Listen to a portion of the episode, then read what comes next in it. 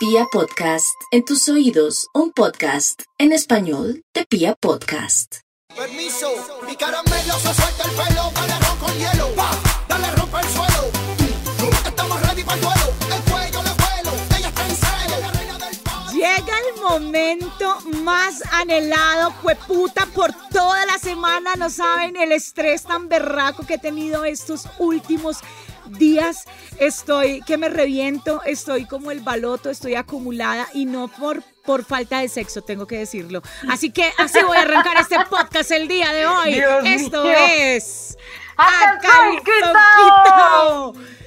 Mi Oiga, Angélica, si así arrancó esto, no quiero saber cómo va a ser el final cuando ya desahogue todas sus ansias y sus sentimientos y sus Es que sabe una cosa, entre el tema de hoy y entre todos los temas que tengo pendientes, de verdad que eh, el día de hoy yo necesitaba hacer este podcast porque en serio a veces a La uno lo labo- necesitabas a nuestro no, invitado. marica, uno, uno lo laboral a veces lo agobia uno tanto que uno no sabe, o Es sea, verdad. es, es muy triste en esta vida que uno lo que más quiere, que lo que obviamente a mí me encanta el sexo y todo el cuento, y he tenido ¿Que muy buen sexo, tengo eso? que decirlo.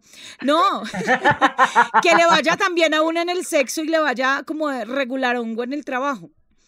Bueno, entonces trabajé en... Digo, no, ya, todos entendieron, ¿no? Voy a montar una página de OnlyFans. Estuve averiguando cuánto se gana una vieja en OnlyFans solo por estar, mm, no sé, posando en ropa y todo el cuento. Parce, nosotras estamos perdiendo plata. estamos es perdiendo plata. Hagámosle Bueno. una consulta a los podcasteros que nos escuchan si nos apoyarían si abrimos un OnlyFans. Ay, parce, no, yo así como que no sé. Ya que por, Bueno. ya que por el podcast no nos pagan, man. Oiga, buscamos un patrocinador, alguien que nos Oh, pague. Pero bueno, mientras tanto abramos OnlyFans. Eso le iba a decir. Si ustedes, es que en serio el podcast está tan cotizado y ha estado tan vigente y sigue tan vigente que si alguna de las marcas de pobres, sí. En España, si alguna de las marcas en México, güey, en cualquier otro país eh, o lugar recóndito del mundo quiere que patrocinemos su producto, aquí estamos estas hermosas mujeres para patrocinarlo. Pero el día de hoy tenemos un tema, un tema que teníamos ahí guardadito que amerita traer a un experto. Mi Angie, por favor, cuénteme cuál es el tema, cuál es el invitado y por qué es que Primero el invitado y después el tema. El Listo. siempre bienvenido, siempre experto, siempre admirado, siempre querido, siempre de la casa, nuestro querido Doc Jetsit Leiva. Mi súper, súper psicólogo. Yo siempre le he dicho que me sacó de una tusa ni la hijo. Y lleva un tuve. montón de gente del podcast a la que le ha salvado la vida, ¿sí o no, Ay, cállese, sí. Hola chicas, ¿cómo están? Muchas gracias por invitarme el día de hoy. Volver a encontrármelas me parece maravilloso y realmente pueden contar conmigo cuando lo necesiten. Y realmente sí, hay muchas personas que escuchan el podcast que me han contactado. Hay dos formas de contactarme. Algunas solamente eh, por el WhatsApp, yo les respondo, conversamos y ha funcionado muy bien. Y otras han ido a consulta a mi consultorio y otras personas que están en otros países también se han contactado y estamos haciendo Ay, consulta virtual, o sea que ha sido muy chévere y creo que esto eh, es, es algo que es importante compartirlo porque muchas personas las están escuchando y me han contactado a mí, eso está estupendo. Bellos todos, lindos. Así es que nos gusta. Y bueno, para entrar en materia y no darle más largas al asunto, eh, dentro de nuestra ausencia podcastística, recibimos muchos casos de gente con relaciones tormentosas. Ay, Y hoy vamos a hablar de relaciones tormentosas. ¿Cuál es la delgada línea para identificar que yo estoy en una relación tormentosa? O que yo me estoy volviendo parte de una relación tormentosa, o que yo soy el tormento de alguien. Uy, sí, Porque no, en también puede serio. ser que uno esté haciendo cosas tormentosas. Entonces, identifiquemos, Doc, primero, ¿qué es una relación tormentosa? O sea, ¿en qué punto uno debe decir, alto, necesito ayuda? Ok, bien, aquí hay una, hay una cosa muy importante y es, digamos que los psicólogos hablamos de algo que se llaman relaciones patológicas o relaciones que se vuelven enfermizas. Y se vuelven enfermizas de acuerdo a que por, digamos que cuando me doy cuenta que la relación es enfermiza, cuando uno de los dos integrantes de la pareja ya siente que algo no está bien. ¿Sí? Porque los dos pueden ser tormentosos y sentirse bien y pasarla rico y, y, y ser, digamos que, obsesivos entre ellos o eh, romperse los espacios o, o ser intensos el uno del otro. Pero si uno de los dos no levanta la mano y dice estoy aburrido, la relación, los que se van a dar cuenta que son es tormentosa son las personas que están alrededor de la relación. Claro, Pero para uno que la relación, que la relación es tormentosa es porque uno de los dos ya levantó la mano y dijo algo no está bien No y no me esto". siento bien con la relación, no me aguanto. Ok, listo. ¿Cuáles son las señales de alarma de que yo estoy en una relación tormentosa? Porque tú Que se lo vuelve dicho. mamona. Ah, marica, entonces usted vive en modo tormentosa todo el tiempo. Ay, O sea, parce, que a eso vamos. A, un- a uno no. le pueden hacer, a uno, uno puede tener do- una relación tormentosa, pero que a uno le guste e- ese tormento. O sea, que yo sepa y yo diga, pucha, es que en serio este man me jode por todo, pero, pero, pero Soy en serio que me, ahí. eh, pero me gusta estar ahí porque, por, por, por cualquier otra cosa, porque me gusta el sexo, porque el man es camellador, porque el man es muy tierno, porque no sé, o sea, que uno se aguante ese tormento llega en algún momento a explotar, o será que uno se Sí. acostumbra. Sí, o sea, acá con lo que les acabo de decir hay una cosa que debemos tener clara y es que digamos que hay parejas y ustedes lo deben haber escuchado que alguna de las personas dice, es que a mí me gusta que me celen, porque de Ay, alguna forma cuando me sí, celan me están demostrando que me. Que quieren. me quieren, eso es una falsedad. Ok, pero ahí tú eh, lo que acabas de hacer es, revi- es observar con las gafas tuyas desde afuera de la relación. Y entonces para Ujú. ti te parece tremendo. Pero los que están en la relación, si a mí me gusta que me celen, allí la relación no es tormento- tormentosa Claro. si me están celando. Y entonces me gusta y termina siendo una relación que me gusta que me celen, me gusta que, que me peleen. Muchas personas dicen, me gusta que peleemos porque el reconcilie es maravilloso. No, pero Y entonces uno, Ah, pero uno lo ve en, en así. Sí, consulta. es verdad, es verdad. Uno lo ve en consulta. Las relaciones en consulta, bueno, lo que les iba a decir es, uno se da cuenta que la relación es tormentosa cuando ya es, ya no es vivible para uno de los dos o cuando de alguna forma yo me estoy sintiendo incómodo en la relación. Cuando yo lo veo desde afuera, para mí puede ser tormentosa, pero las personas que viven en la relación no pueden, puede que estén en el tormento, puede que estén en el sufrimiento, pero eso les gusta. Y entonces hasta allí Ay, no es un problema para ellos. Ok. ¿Y entonces cuándo se vuelve un problema, Doc?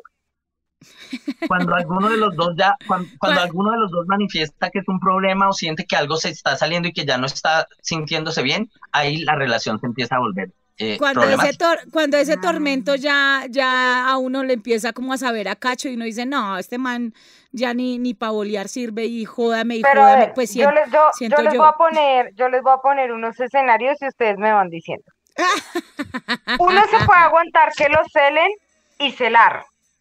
Hasta ahí puede ser normal, ¿sí? y, y dependiendo Uno la celada, puede, ¿no? ag- o sea, no, vamos a hablar de términos normales. Uno puede aguantar que lo controlen, o sea, de dónde estás, mándame a qué horas llegas, a qué horas sales, con quién estás, que eso no necesariamente son celos. Uno puede aguantar, por ejemplo, temas económicos, Doc, que te manejen la plata, que te digan en qué gastar o en qué no gastar. Eso es una relación tóxica o tormentosa. Eh, pero ¿y qué pasa con cuando hay, por ejemplo, ya temas físicos o temas de agresión psicológica o verbal?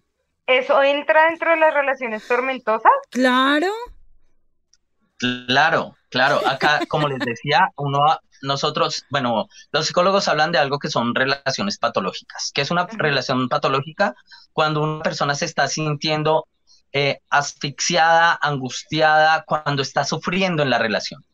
Y yo sufro en la relación cuando son intensos, cuando me están haciendo daño, cuando me maltratan, cuando eh, siento que, que se me está saliendo de las manos la relación porque peleamos todo el tiempo y no sé qué me pasa, allí se, eh, la relación es, es tormentosa. ¿sí? Ok. A uno se le puede, le- se le puede volver tormentosa la relación, incluso, ¿cómo se llama uno? Victimizarse para no, para no salir de ahí. O sea, tengo una relación tormentosa, pero no lo quiero aceptar mm, porque, porque el man eh, a veces se porta bien conmigo, pero eh, después va y me lleva flores, o otras veces me gritó, otras veces me estrujó, y empieza uno a decir como, a empezar a, a como a normalizar ese tipo de tormento y, y a lo último el man, o sea, el man lo controla uno totalmente. O sea, eso puede ser que uno se victimice y de, de, de ese tormento. Es que aquí hay varias cosas que debemos tener en cuenta. Uno ve muchas mujeres que son víctimas de maltrato y las mujeres siguen en estas relaciones. Y uno puede encontrar muchos casos donde muchas mujeres que tienen baja autoestima porque han tenido o fueron víctimas de violencia eh, en su infancia, muchas mujeres que han sido víctimas de violencia sexual terminan siendo mujeres con unas carencias afectivas muy importantes que hacen que ellas cuando encuentran a alguien con quien se conectan o cuando encuentran a alguien de quien se enamoran, no quieren que esa persona se vaya. Y entonces le permiten una serie de situaciones por no estar solas, permiten Ay, abusos, sí, es lo peor, lo eh, peor. Y allí la relación es absolutamente tormentosa porque se vuelve patológica. Ella con un miedo inmenso de que la dejen y permite que la maltraten, que le controlen el dinero. Hay muchos casos, digamos que hay muchos tipos de violencia, no solamente la violencia intrafamiliar, la violencia sexual, sino que hay una violencia económica en la cual eh, la mujer no, en, en algunas relaciones la mujer trabaja, pero le entrega el dinero a su esposo para que él lo no, la administre. madre. Y Sí, esto es está, hay una tipo, digamos que está tipificado en nuestro país como violencia económica y hace parte de las violencias que uno notifica en los hospitales. Entonces, Uy, cosas no. a tener en cuenta. Que cuando yo me sienta así, que cuando yo siento que estoy siendo víctima, debería ir a, a- a consulta. Porque si yo me mantengo en una relación de, de esta índole, es porque de alguna forma algo me está pasando a mí. O sea, Eso el verdad. primer síntoma para yo saber que estoy en una relación tormentosa es que me empieza a generar angustia. Claro, que yo me pareja o que estar con esa persona o lo que pase alrededor de esa persona me genera angustia, ¿sí, Doc? Y miedo, muchas Sí. veces miedo. Que yo ya no me sienta bien con la relación, que yo sienta que el otro mm, me está asfixiando o angustiando o me está generando un malestar, allí es donde yo debo decir Creo algo no está es la funcionando. en clave de este podcast. Si alguien Yo en este que sí, momento nos sí. está escuchando y está sintiendo angustia por estar por su pareja, está metido en una relación tormentosa. Parce, corra, salga, huya, ¡Corra! sálvese, sal- no zorra, sino corra. Mejor dicho, es en serio, que siento yo que esa relación tormentosa eh, la viven muchas mujeres y creo que lo he visto muy de cerca, muy de cerca con compañeras o con amigas que he tenido muy cercanas, donde, donde es un desespero por, por eh, estar, o sea, por, por rendirle pleitesía al man y a veces uno le dice, venga, pero es en serio que usted le está corriendo de esa forma. No es que si no llego, ese man se el No, es que no, no puedo. Y a veces ni siquiera es el novio, o es el esposo, o es la pareja, a veces es incluso ¡Eso! hasta un arrocito, o un cuentico, y no lo Uy, pueden soltar. no. Doc, a eso iba mi pregunta, ¿por qué uno no puede soltar una persona? Ay, Porque no, uno siente que se queda ahí. Bien, hay, hay varias relaciones que, eh, digamos que uno no puede eh, soltar o porque se siente muy enamorado, ¿sí? Muchas personas sienten mucho amor, pero eso también puede estar cuando la relación, cuando es una persona que no es la mejor, que me está haciendo daño, que me está manipulando, que se está quedando con mi dinero o que yo me doy cuenta que las intenciones no son las mejores. Si yo sigo ahí es porque algo está pasando en mí y es lo que les digo. O tengo una baja autoestima o tengo unas carencias afectivas o algo pasó y cuando uno revisa esa historia de vida, muchas mujeres que no tuvieron una figura paterna fuerte o que o que o que tuvieron o que se sintieron mm, que eran poco queridas en la infancia terminan apegándose más a las personas que encuentran y terminan generando unas relaciones de apego donde soltarse no es tan fácil. Ok, Muchas personas también no sueltan porque, digamos que, como dice María, E, porque sentí que era el mejor polvo del mundo y que sexualmente no me puedo soltar de acá. Y entonces, Sabiendo así uno me que lo que hay es- mal, Diversidad, por Dios. Ok, pero así me trate mal. Si yo me sentí conectado con esa persona, si hay una gran cantidad de químicos como las endorfinas, que son esas eh, neurotransmisores del placer, o, serotonina, o un montón de, digamos que tengo alteraciones bioquímicas que hacen que cuando encuentre, cuando yo me encuentro con una persona, muchas veces digo, es que con esa persona hay química, realmente hay química, o hay endorfinas, o hay serotonina, o hay, sustancias químicas que, que, que, que salen de mi cerebro cuando encuentro a esa persona o que se disparan o se potencializan y no pasa con todo el mundo. Y cuando yo tengo intimidad, también libero un montón de sustancias bioquímicas y ustedes pueden decir, con algunos, aunque eran muy buenos amantes, no sentía esto que siento con él, porque Ay, hay una no. conexión química muy importante que hace que se sientan más cosas. Doc, ¿cuál sería la fórmula, cuál sería el consejo para esas mujeres que están todavía dopadas eh, mentalmente? En, en, en- ¿Sí me entiende? Que parece que se hubieran fumado un porro. No, marica, en serio, ¿cuál sería esa, esa fórmula o ese consejo que el doc le da para que despierten, para que vean, o sea, que tengan por lo menos un, un poquito de sensatez al, al decir, venga, sí, este man me está manipulando, este man me está, o sea, me está torturando y, y- y- y quiero salir adelante y quiero salirme de esta tortura? Muchas personas ni siquiera se dan cuenta que esto está pasando y las Ay, amigas le dicen, oiga, ¿a usted qué le pasa? Vea, él está haciendo eso. Y esta chica termina hasta peleando con la amiga y diciendo es Justificándolo. que mi amiga me tiene envi- envidia o lo justifica, ¿sí? Ay, Algo que hay que... Y aquí hay cosas que hay que tener en cuenta. La primera, si alguien ya me ha dicho y varias personas me están diciendo, él no le conviene, yo debería preguntarme y decir, "Ay, ¿qué puedo hacer? Porque cuando hay unas teorías psicológicas que dicen que cuando los vínculos afectivos se intentan romper por un tercero, el vínculo se une más. Un ejemplo, la mamá que le dice a sus hijos, no se meta con esta chica, esa chica no le conviene, pues él va a estar más unido a esta chica, porque Sí. están intentando romper el vínculo. ¿Sí?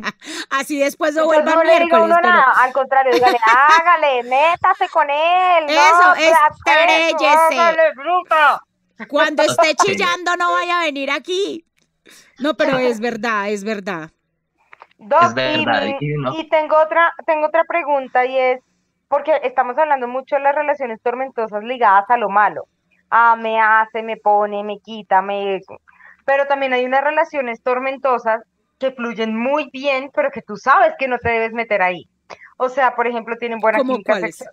Por ejemplo, las relaciones de amantes, las relaciones prohibidas, que son relaciones lindas, o sea, ¿me entiendes? Que no te generan angustia, que no te generan ese es el presión, que no te ese generan es- miedo, que en, en medio de todo son estas relaciones bonitas, pero que tú sabes que no debes estar ahí. ¿Qué pasa Son con estas desestresantes. Lo que pasa es que las, las relaciones prohibidas tienen una Son lo mejor del mundo. Ah.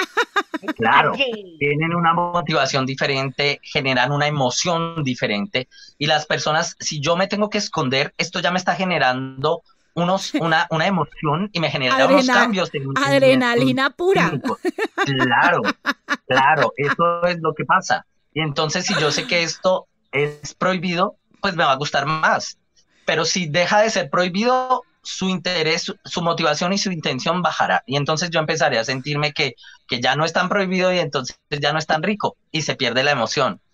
Y mi cuerpo genera qui- sustancias químicas cuando las cosas son prohibidas porque tengo mayor emoción y eso hace que yo me motive más por lo que está pasando. Y aquí lo más importante es, si esto es prohibido y yo me estoy sintiendo bien, pues ¿cuándo va a ser tormentosa? Cuando los demás se enteren que yo estoy en una relación prohibida o si estoy siendo infiel cuando, Cuando cuando lo se pillen. encuentran en Cuando se destape, cuando ya no. Por eso métala al motel con una bolsa en la cabeza. Oiga, María, no le des ideas a la gente. Sí te la directo, eso no le diga a nadie. No, no, no, no, mentira, no. Sino que es que a lo bien, o sea, lo que dice el doc es muy cierto. Uno en una relación, uno no, perdón, eh, en una relación de La amantes, gente del eh, común. la gente del común eh, suele sentir esa emoción a pesar de lo que dice Angélica, que, que sé que no lo tengo que hacer, pero me genera esa adrenalina y así sea una vecesita, no sé, cada dos meses, cada tres meses, pues me imagino que, que eso se puede controlar, Doc, eso puede pasar a mayores, si uno lo sabe controlar. Y es como el Claro. Ah, desestresante. no controla esas vainas. Lo que pasa es que tú no controlas todas las variables. Si en algún momento alguien te puede ver o algo, algo puede pasar. Mira, a consulta llegan muchas, muchas personas. Uy, no, qué la susto. infidelidad es más común de lo que uno cree. Y cuando uno está en Cállese, terapia, sí. hay muchas personas que son muy infieles y nunca se han dado cuenta.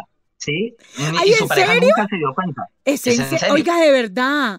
Yo creo que yo estaba en una, en una relación así, Doc, usted sabe por qué se lo digo. Sí. Ay, pero Eso es calle, porque verdad. si no le va a contar a la gente para que viene aquí a antojar a todo el mundo. Ugh, no, ¿cómo pues que él sabe por qué verdad? se lo digo. ¿Llegan muchos infieles entonces? Hay muchas personas que van a terapia y dicen, yo vengo a terapia porque quiero contarle algo esto que estoy haciendo. Y cuentan sus infidelidades. Y, aquí, y entonces uno empieza a ver que es muy constante y las personas terminan callando, callándolo, pero es, es muy común la infidelidad. Ahora, que se den cuenta es donde uno genera la crisis. Y uno tiene una emoción, pero cuando se da cuenta mi esposa o mi esposo, pues ya entró en una crisis y allí la infidelidad lo- o lo, lo que era maravilloso desapareció y esta persona empieza a buscar a su esposo y ya no quiere saber nada de la pareja con la que estaba siendo infiel. Y esto, esto pasa en la mayoría de casos. Bueno, en otros no, si realmente ya la relación se está consolidando y uno quiere dejar a su esposo o su esposa, ya es diferente, pero muchos llegan a terapia porque están en crisis por eso. Y Claro, pasar. Debe ser muy berraco, Mari. Uy, Perdón, no, sí, eso da parce. para otro podcast completo, pero debe ser muy duro ese punto en el que tú estás en una relación que no quieres soltar, pero estás con un amante al que tampoco quieres soltar. O sea, esa dualidad interna debe ser un Claro. tema de terapia dura. Claro, claro, y mucha, y mucha gente llega así también. Y llegan diciendo, es que yo tengo un amante con el que me siento mejor que mi esposo, pero con mi esposo tengo hijos y yo siento que a mi esposo todavía lo quiero, pero con este amante tengo toda la pasión que no he tenido con nadie más y están todos los días en una crisis constante. Y aquí, y aquí esa, y esa relación sí es tormentosa, porque, ¿por qué es tormentosa? Porque estoy afectando mi salud mental, porque estoy entrando en un estado de ansiedad o porque estoy entrando en un trastorno del estado del ánimo. Y aquí hay que tener mucho cuidado porque muchas personas pueden generar una enfermedad mental porque no hay O una somatizar tranquilidad físicamente, me imagino también, ¿no, Doc? Sí, sí, sí. Sí, porque yo, eh, digamos que cuando yo tengo una depresión o cuando tengo una crisis emocional, a mí se me nota en lo físico esa crisis emocional. Puedo Claro. al principio estarla pasando muy bien con estas dos relaciones, pero se vuelve tor- tormentosa cuando se me sale de las manos y no sé cómo manejar. Total. Doc, y antes de, de finalizar el podcast, ¿tú podrías darle una recomendación a la gente de algunas señales de alerta para que busquen ayuda en sus relaciones tormentosas? no, o sea, una eh, cosa que eso- digas, mira, aquí ya necesitas ayuda. Es buenísimo porque en serio que son muchas las mujeres que necesitan que le den ese cachetadón de, venga, parce, Sí. ponga de las pilas, así como dice la Carol G, marica, ya. O sea, ponga de las Eso, pilas. el marica ya. ¿Qué- ¿En qué momento hace uno marica ya? Ok, pues ahí cuando una persona está sufriendo porque su rela- por su relación, por lo que sea, por infidelidad, porque mi pareja es muy intensa, porque me quita el celular y quiere averiguar to- todo el tiempo en donde, es- eh, cómo estoy, con quién estoy, porque me pide que le envíe un video del lugar donde estoy o una foto, porque me está celando con mis no, amigos, porque me cela con mi familia. Porque eh, estoy eh, sintiendo que me está maltratando, me está gritando, me tomó de los brazos y me, y me, me aprieta duro, me está diciendo cosas feas, eh, mm, está diciéndome que las otras mujeres son más bonitas que yo. Aquí hay un montón de maltrato, o en los hombres también. Esto no pasa solamente en las relaciones con las mujeres. Es Muchas verdad, mujeres son verdad. con los hombres, Ay, qué pesar. Sí. Y, ambas, ambas relaciones, creo que a- aquí hay, hay un equilibrio en, en la, debe haber un equilibrio y hay muchos hombres que, ti- que tienden a ser agresores y muchas mujeres que tienden a ser agresoras o invaden la intimidad. Y aquí lo más importante es si yo siento que mi intimidad se está invadiendo, si yo siento ya. que me están maltratando, aquí debo buscar ayuda. De ¿Por qué razón? ¿Vieron? Primero, Vea, más, porque- más mascadito y más clarito para dónde. ¿Sí o No, no? aparte de que uno debe tener en serio sensatez en ese sentido, o sea, si yo sé que el man con el que estoy o la persona con la que estoy me está generando, como dice el doc, angustia, parce, uno qué hace ahí, o sea, qué hace uno durmiendo con una persona que, que, que no le genera a uno ya esa felicidad y esas cosquillitas en el estómago. No, Mm. mejor dicho, doc, muchas gracias, esos consejos están buenísimos. Y primero, hay que tener en cuenta que quien debe ir a terapia, si puede ir primero uno que se, que se está sintiendo afectado, es importante. Pero si yo amo a esa persona y quiero hacer un proceso de terapia de pareja porque yo siento que aquí si hay amor, si hay posibilidades de solucionarlo y, tenemos que llegar a algunos acuerdos, pues lo importante es ir a terapia de pareja también, que vayan los dos y puedan llegar a algunos acuerdos Ay, y que eso esta es relación que es tormentosa disminuya. Bueno, puede ser eso. Si no, póngalo en terapia con el doc para que se afine y deje de ser tan Él canción. se Qué lo pereza. afina, él se lo afina. Que lo Doc, afine. Para las personas que quieren tener una terapia contigo, una consulta, eh, en donde te Ojo, pueden contactar. Ok, me pueden contactar por mi WhatsApp. Yo lo, yo estoy súper pendiente al 310-677-4503. Allí me pueden Más encontrar y 57, si es para internacional, más 57 y el número del doc. sí, sí, sí, lo que O algún necesiten. ahí correo electrónico, tal vez, si, si quieren. Sí, hay uno que es psicólogo Yesid, psicólogo con P antes de psicólogo. Ujú. Yesid es D-E-C de casa y D. Eso. ¿Listo? Arro- eh, ah, psicólogo Yesid 1, el número, arroba gmail.com. Ahí me encuentro. Perfecto. Wow. Pues bueno, creo que hoy hemos tenido un podcast bastante educativo, eh, de esos que teníamos represados para que cada quien autoevalúe cómo están sus relaciones, cómo está su Ay, autoestima, no, sí. cómo está su entorno y en caso de necesitar ayuda, pues que contacten al doc porque en serio eh, es una de esas personas con las que vale la pena tener una conversación y que de seguro les va a dar muchas luces sobre qué decisiones tomar sobre su vida. María, ¿dónde la pueden seguir las personas que la quieran ver en redes? Que me sigan donde quieran, que me lleven donde quieran, que estoy, mejor dicho, voy a quedar sola. No, mentira. Pongan cuidado. Me pueden seguir en arroba soy María de E. Estoy como María Elsa Sánchez en Facebook y pues también me pueden escribir, no importa, al correo, me pueden hablar por interno. Si quieren, como habíamos dicho hace un ratico, si quieren que patrocinemos algún producto, aquí estamos estas damas hermosas. Ya saben, el próximo podcast va a ser más caliente, más eh, revolucionario, más alborotado. Ustedes saben que Oiga, María, siempre. y mm, tenemos el, el Gmail abierto, ¿no? Entonces estamos recibiendo mensajes en Angélica María Ruiz. Solo el, el Gmail, sí, uy. Solo el Pues Gmail abierto, o sea, usted no está abierta ni yo tampoco. Pues uno no sabe, no sabe, de pronto uno mira algo por ahí que le guste. Y para se que nos manden las historias a Angélica María Ruiz arroba Gmail o también lo pueden hacer a través de mi Instagram arroba Angélica Ruiz Pinto.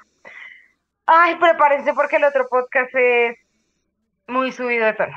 Solo vamos a. Señores, Yesid, un beso, mejor dicho, querido que le Doc, pase gracias. muy bueno. ¿A dónde se Muchas gracias a ustedes, Ah. gracias por invitarme y acá estaré para lo que necesiten. Bueno, Me encanta ¡Un volver a verte. Y será la última vez. Un beso, Doc. Y esto es otro capítulo de ¡A calzón quitado!